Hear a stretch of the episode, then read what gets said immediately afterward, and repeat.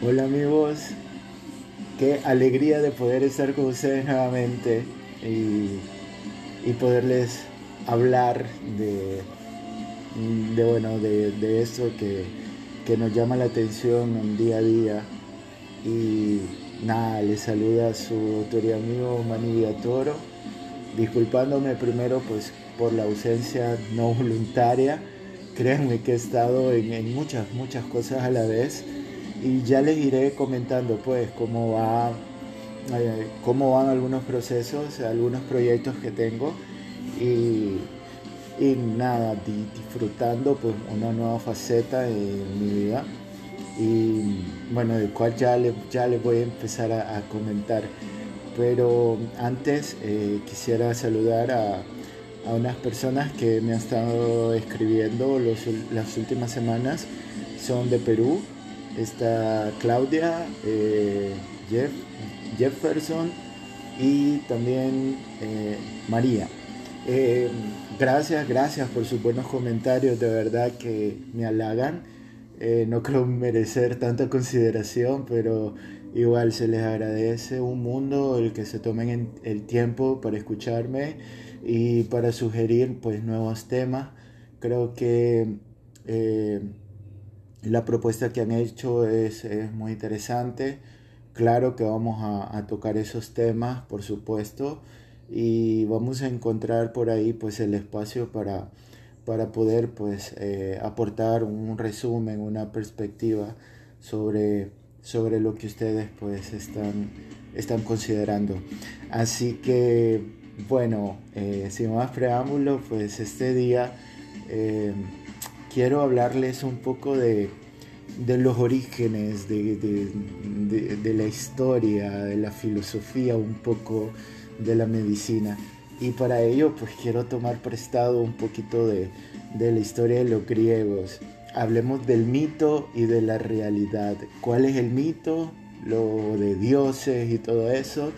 Y, y un personaje que sí existió de verdad. Así que que bueno, vamos a dividir este podcast en, dos segmentos y ustedes saben que, me fascina la mitología griega y he preparado pues algún resumen por ahí para pues compartirlo con ustedes y desarrollar el tema. Así que, que nada, sean bienvenidos y comenzamos después del corte. Vuelvo, vuelvo ya en unos segundos. Hasta luego.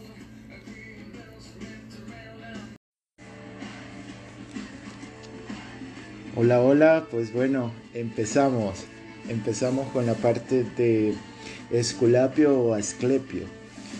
Y es que cuando ustedes eh, buscan algo de información en internet o en, bueno, en los libros les aparece una información un poquito más, eh, un poquito diferente, extendida eh, pero cuando uno tiene ese primer acercamiento, pues lo primero que relacionan con Esculapio pues es aquel báculo con la serpiente y, que representa pues el, signo o el símbolo de la medicina en sí.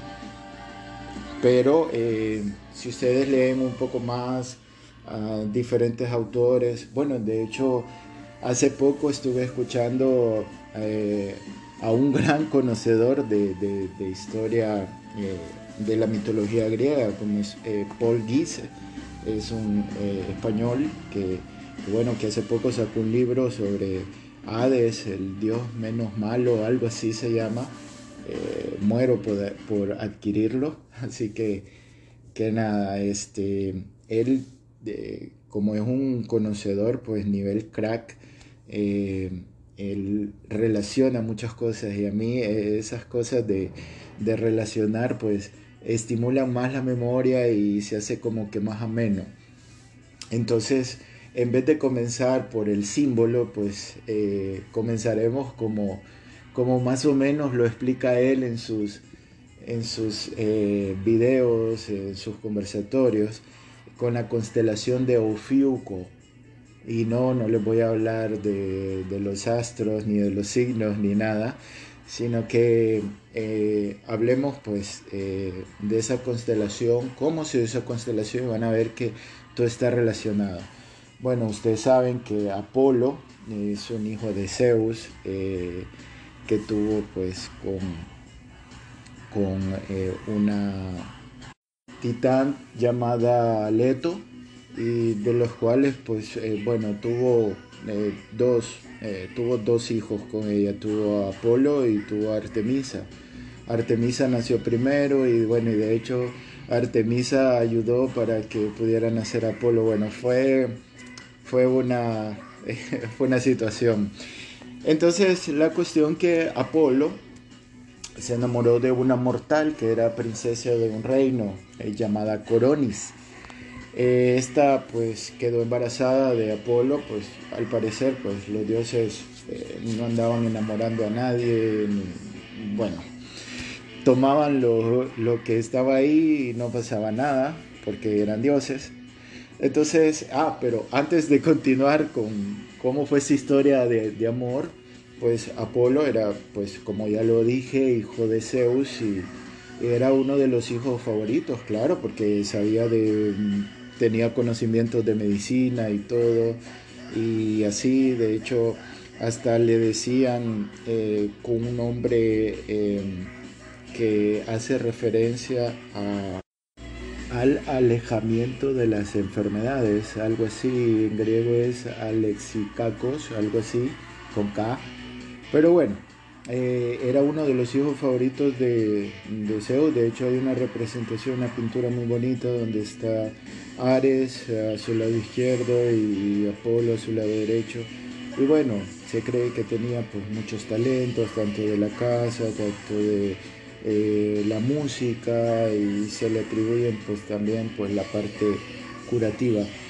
Y bueno, bajo este contexto, este, este dios se enamora de, la princesa Coroni, pero la princesa Coroni estaba enamorado de un, mortal, de Igis, y la cuestión que estando embarazada, pues eh, tuvo relaciones o, por decirlo así, engañó al dios con, con este mortal.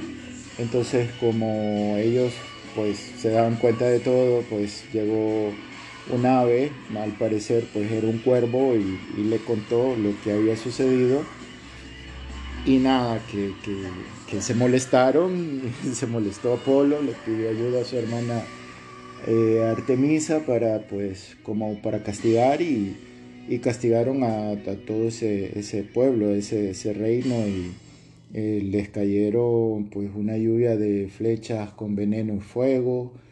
Y bueno, la segunda parte va de que el Apolo, rescata al niño eh, de una escena pues bastante difícil. Eh, se estaban quemando pues la, la mamá de la Coronis. Y bueno, él pues quizás después se arrepintió y todo y alzó el cuerpo de Coronis al cielo y formó la constelación de Corvus, que es como cuervo. Entonces esa era la forma de inmortalizar a los seres queridos, algo así.